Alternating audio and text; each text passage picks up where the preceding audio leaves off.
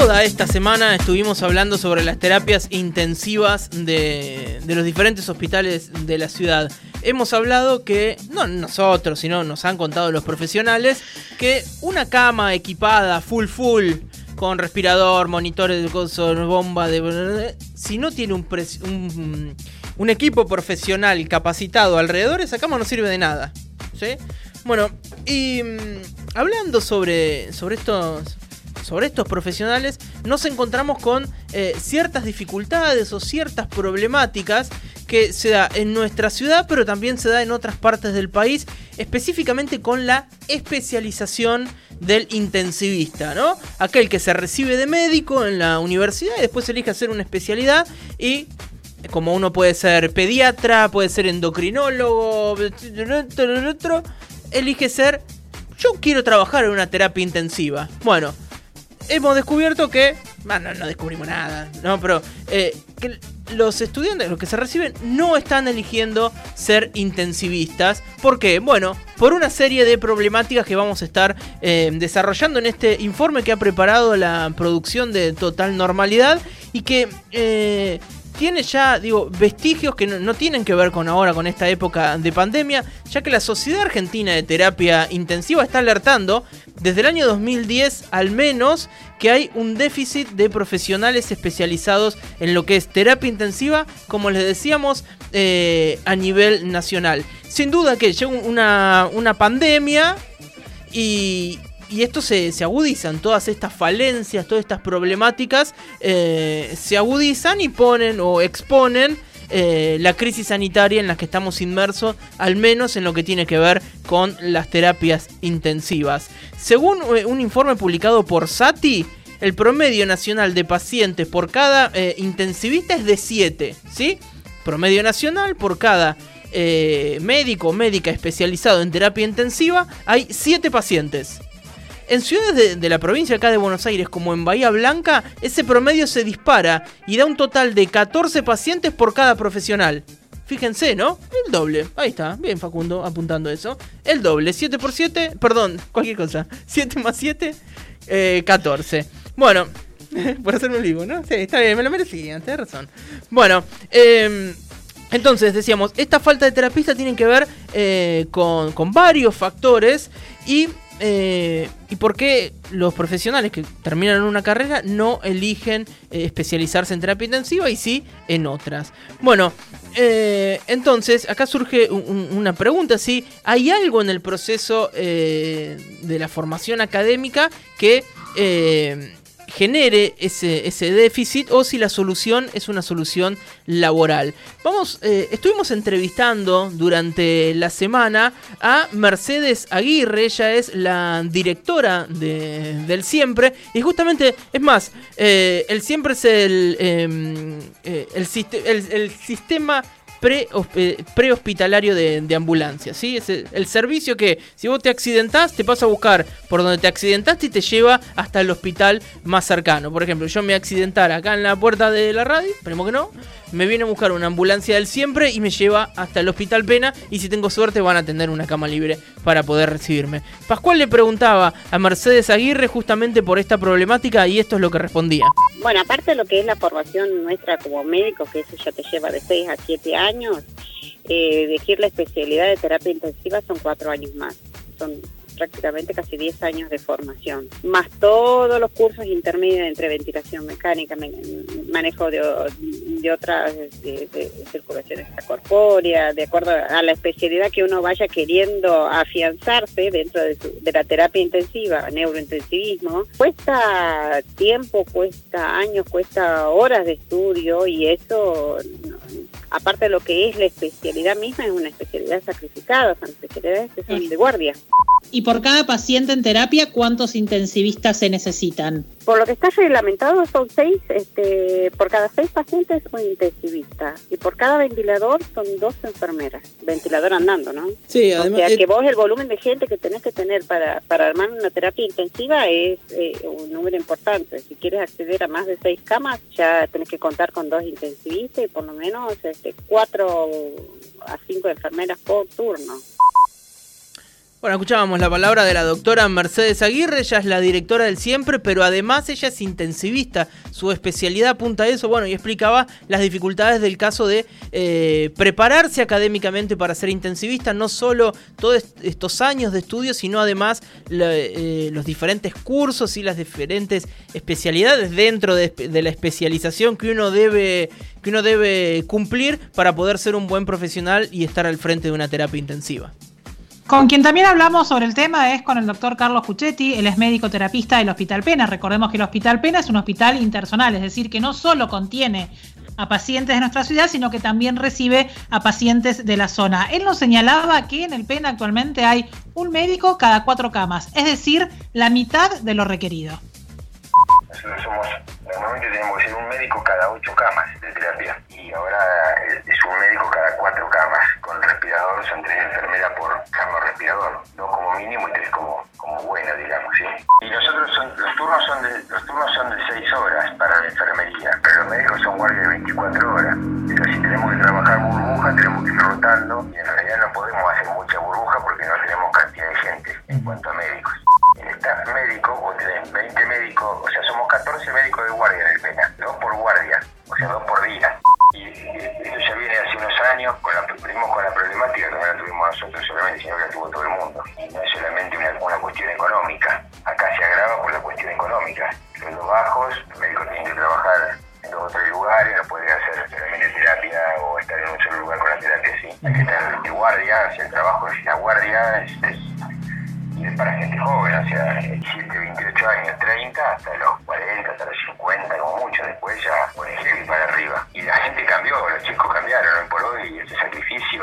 quedarse 24 horas encerrado, las mentalidades cambiaron, hay muchas cosas que llevan a eso. La palabra de Carlos Cuchetti, médico terapista del Hospital Pena, y como él bien lo resumía, los turnos son de 6 horas para las enfermeras y 24 horas para los médicos. Deberíamos hacer burbujas y cortar las guardias, pero no se puede. ¿Por qué no se puede? Porque no hay personal necesario para poder hacerlo.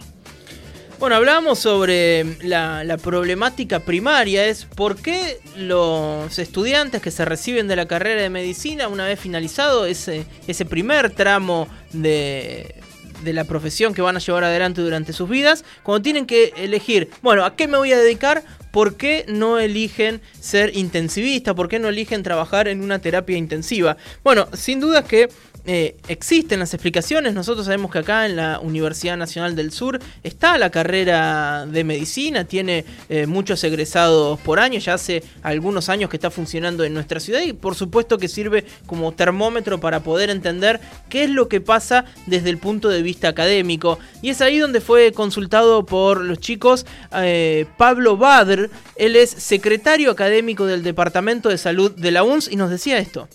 En relación a la formación en terapia intensiva, es una especialidad que tiene poca demanda por graduados y graduadas en las carreras de medicina de todo el país. En ese sentido, siempre hay una oferta de formación de posgrado que, que queda incompleta. En nuestro caso, hemos hecho un seguimiento de graduados de las primeras seis cortes y el relevamiento mediante encuestas de 280 eh, médicos y médicas recibidos en nuestra universidad encontramos que solo 5 han elegido terapia intensiva como, como su formación. Este es un problema que se ve a nivel nacional. Hoy el Ministerio de Salud de la Nación está planteando una alternativa que es la residencia en cuidados progresivos, que es una especialidad que permite formar eh, médicos y médicas en distintos ámbitos de la práctica hospitalaria, ya sea en la guardia, en una sala o en una terapia. Esto daría mayor flexibilidad y posibilidades de inserción laboral de, de, estas personas. También es importante ver cómo se trabaja esto en las currículas de grado para que,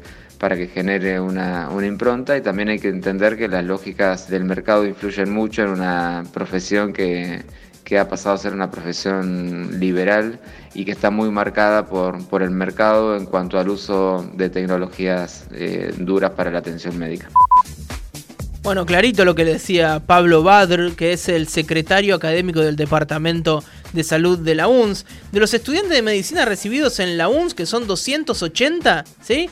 Imagínense, 280 recibidos, solo 5 eligieron especializarse en lo que tiene que ver con el trabajo en terapia intensiva. Esto representa al 1,7%, un porcentaje súper bajo. Bueno, escuchábamos al secretario eh, académico diciendo de se está analizando incluso esa posibilidad de tener especializaciones que te permitan trabajar en una terapia intensiva, pero que también sean un poco más flexibles y te brinden algún otro eh, horizonte. Lo que explicaba el secretario académico del Departamento de Salud de la UNS, eh, eh, refleja que la falta de recurso humano escapa a una cuestión económica, digamos. No es que faltan porque se les paga porque se les paga mal. Incluso Mercedes Aguirre del siempre decía que acá en la ciudad específicamente están bien pagos eh, y también lo decía Carlos Cuchetti en el audio que presentaba Pascual.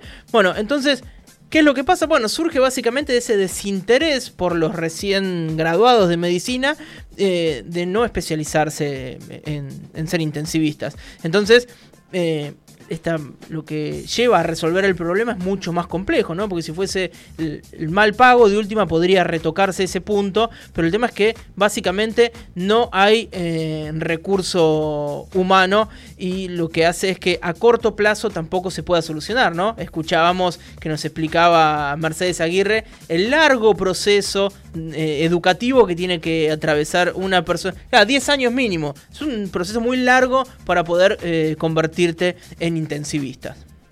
Y esta situación que venimos describiendo en cuanto a, los intensivistas y a las terapias intensivas de la ciudad no solo se da en los efectores públicos de salud, también se da en el ámbito de la salud privada o de los efectores privados de la salud. Es por eso que nos pusimos también en comunicación para hablar del tema con el doctor Pablo Casela, director del Hospital Matera.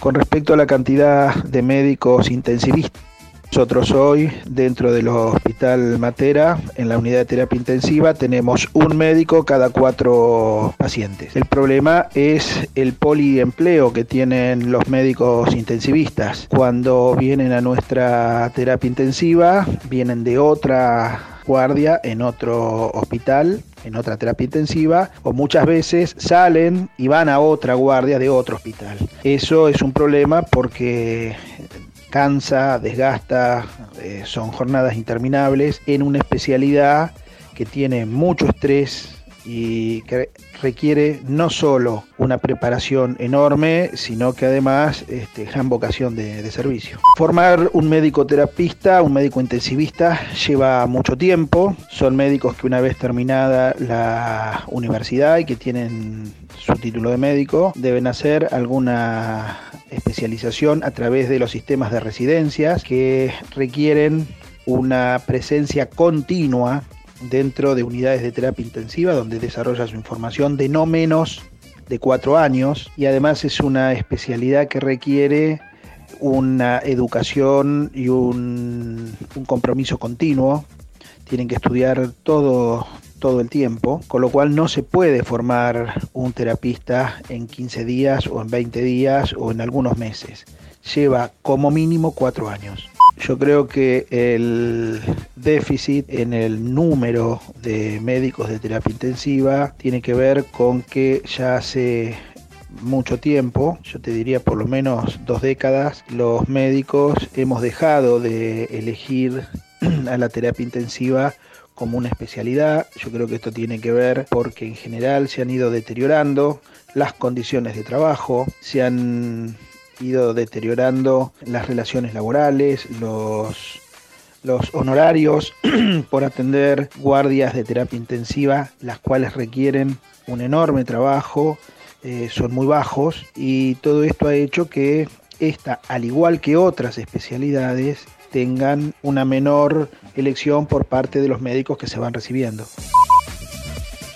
Y entonces en este punto el doctor Pablo Casela, director del Hospital Mantera, incorpora un factor más a la problemática de los intensivistas, esto que él describe como las condiciones de trabajo y el poliempleo. Poliempleo en una especialidad que además ya digo, por sus propias características, olvidémonos de la pandemia, digo, ya por, por sí sola ya es una especialidad que eh, demanda o detona un estrés eh, importantísimo en quien le ejerce. Bueno, el doctor Casel entonces incorpora un factor más a tener en cuenta, que es la situación en la que ejercen su trabajo los intensivistas que tiene que ver con el poliempleo y las malas condiciones. Bueno, quien que también aporta su mirada es el doctor Adolfo Quispe Laime. Él es jefe de terapia intensiva del Hospital Municipal. Con él estuvimos dialogando esta semana, incluso en una nota muy interesante, donde dejaba al desnudo las condiciones de trabajo, la gravedad de, cómo afecta la enfermedad, sobre todo a aquellas personas que tienen alguna enfermedad de base o que ya son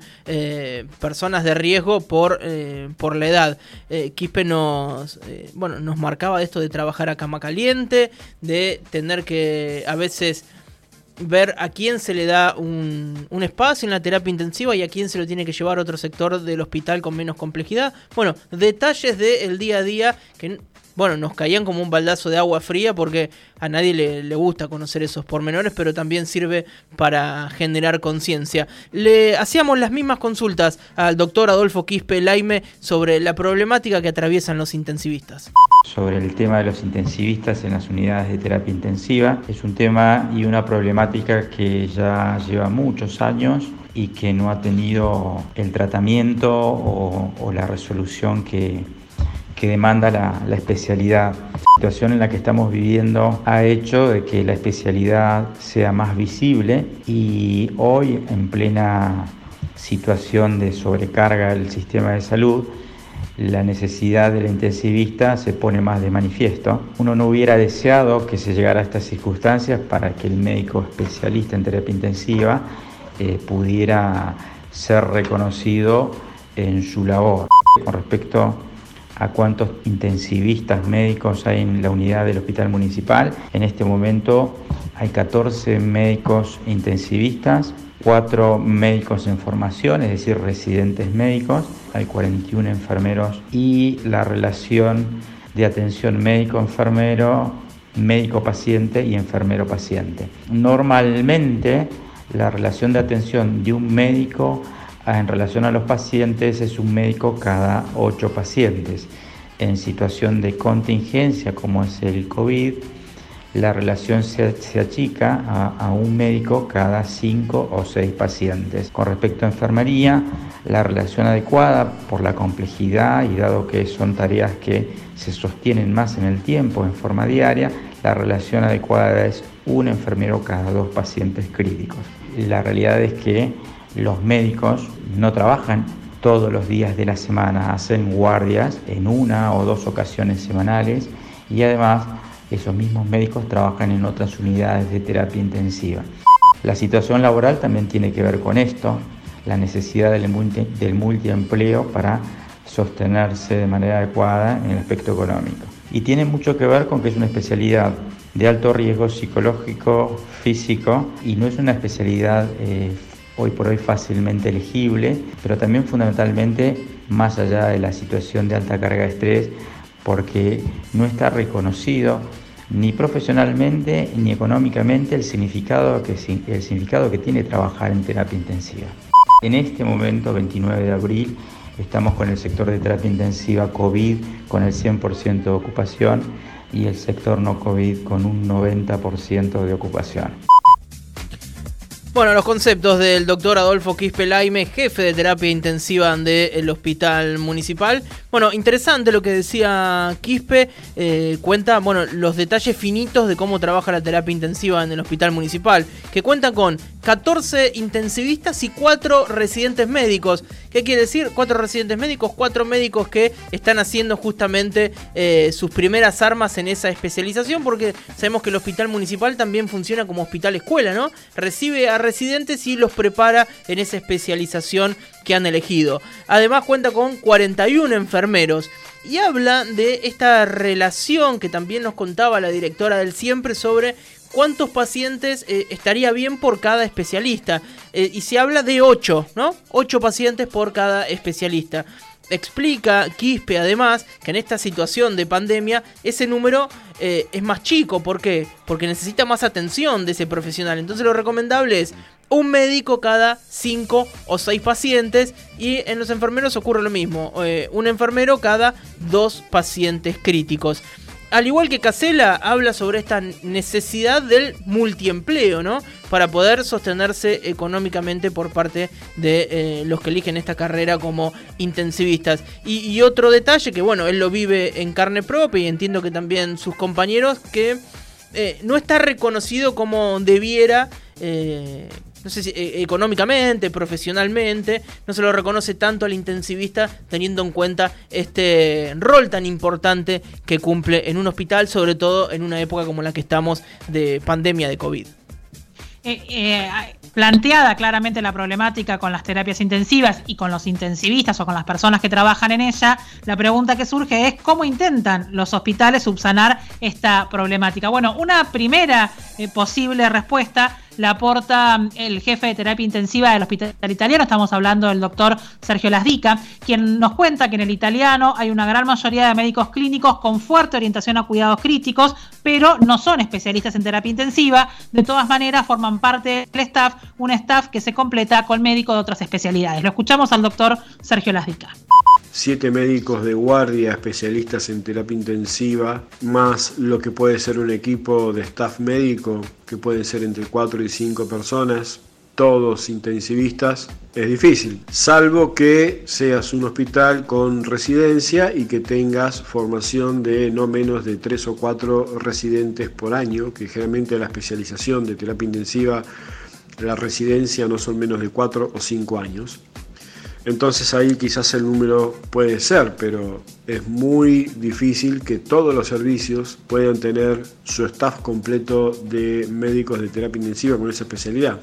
Nosotros en el hospital italiano no somos ajenos a esa situación. Ah, de haber ahora una gran mayoría de médicos que son clínicos eh, con la especialidad en clínica médica y que tienen una fuerte orientación hacia los cuidados críticos, pero en realidad en cuanto a especialistas de terapia intensiva no son muchos y sí eh, se completa el staff médico con especialistas de otras especialidades, valga la redundancia, como cardiología, neumonología. Lamentablemente nosotros no podemos hacer paros o no asistir a una guardia porque somos justamente personal esencial y tenemos que estar muchas veces, ir a trabajar en situaciones complejas por honorarios médicos que realmente no son muy satisfactorios. La palabra de Sergio Lasrica, el jefe de terapia intensiva del Hospital Italiano, como él decía, y corroborando todo lo que venimos escuchando a lo largo del informe, es muy difícil que todos los hospitales cuenten con el staff completo de intensivistas necesarios. Bueno, ya para ir cerrando este informe, que la producción de total normalidad elaborado para, para este día, repasar, eh, les voy a leer algunos conceptos que aportaba Fernando Sierra. Él fue terapista del HAM durante 22 años. Lo fue hasta octubre del año pasado que eh, se jubiló. Y eh, bueno, habla básicamente de que no es acertado evaluar la cantidad de especialistas por unidad que hay en cada hospital, ya que claro, todos esos eh, especialistas trabajan en dos o más hospitales, entonces esto marca que es aún más insuficiente el número de intensivistas en nuestra ciudad. Bueno, eso mm, de alguna forma condice con lo que venían explicando los demás profesionales que escuchábamos. Cierra también, eh, recoge el guante de qué es lo que pasa hace años atrás y bueno, coincide con el informe que les mencionábamos al inicio del SATI, que el problema del recurso eh, humano crítico se remonta a 10 años eh, atrás. Y, habla de un hito, dice, desde el 2014 con algunos colegas, se dice de la MBB, de la UNS, de la municipalidad, etc. Dice, planteamos a todas las autoridades posibles que en un futuro muy cercano las camas no alcanzarían. Bueno, llega una pandemia, imagínense cómo explota eso en, la cara de todos. Eh, y habla también de algo que hacíamos referencia, que es vinculado a la educación, porque esos médicos recién recibidos no eligen la especialización en intensivistas. Y enumera para él algunas de esas problemáticas que tienen que ver con cosas ya escuchadas, habla de magros ingresos por hora de trabajo, altas cargas de estrés, imposibilidad de reconvertirse cuando llega a determinada edad, bueno, eh, falta de carrera hospitalaria eh, en el sector privado y en el municipal, régimen jubilatorio ordinario a los 65 años por no estar complementada, perdón, por no estar contemplada como enfermedad insalubre. Bueno, esos son algunos de los conceptos que que, claro, como trabajo insalubre, ¿sí? Entonces, al ser trabajo insalubre, te jubilas antes, no tenés que estar trabajando hasta los 65 años. Bueno, eso en la actualidad no es así. Esto es lo que nos decía Fernando Sierra, terapista por, durante 22 años hasta eh, octubre del año pasado. Me parece interesante cuando le preguntamos cuál es la solución entonces, eh, la respuesta de él dice, la solución es la gestión política. Pero claro, la medicina intensiva no mueve dinero, entonces no prosperan las diferentes propuestas que han elevado, sobre todo para esto que decías vos, declarar a la carrera de medicina crítica y emergentología de adultos y pediátricos como una especialidad insalubre y entonces que entre en otro tipo de régimen laboral. Pero bueno, me quedo con esta respuesta que daba él. La solución es la gestión política. Muy bien, bueno, queríamos eh, hablar un poco de qué es lo que pasa en, nuestra ciudad. A ver, Bahía Blanca en este sentido no, se, no funciona como una isla, ¿no? Esto tiene muchos años y es un problema a nivel nacional. Se agudiza en, nuestra ciudad, bueno, y, se ve a las claras. Escucharon la cantidad de profesionales que hemos ido consultado, hemos ido consultando y todos coinciden en las mismas problemáticas eh, y son fácilmente distinguibles, ¿no? Tienen que ver con una eh, educación muy exigente y de muchos años para terminar trabajando en un lugar que tal vez no es reconocido económicamente, que no es reconocido como un trabajo insalubre y te tenés que jubilar eh, a los 65 años y la necesidad del pluriempleo para poder redondear eh, un sueldo que te permita vivir dignamente. Y todo esto pensado en la semana donde las terapias intensivas fueron noticia, ¿sí? en todo el país, básicamente. ¿Por qué? Por estar al borde del colapso, por estar saturadas. Están trabajando de forma saturada. Lo escuchábamos a, Quispe en el audio que hablaba de los porcentajes. Al día de hoy, 29 de abril, 100% de ocupación en la terapia COVID y en la no COVID 90%. Escuchábamos también testimonios de personas del Hospital Pena, inclusive ahí vamos hacían nota, que hablan de la terapia intensiva colmada y algunas personas ya internadas en el área pediátrica, ¿no? Un, de terapia intensiva pediátrica, un área que no está contemplada para recibir personas adultas, que los especialistas están especializados en atender niños y no personas adultas, y bueno, las problemáticas del caso. Este informe después lo van a poder encontrar en nuestra página web y también en Spotify.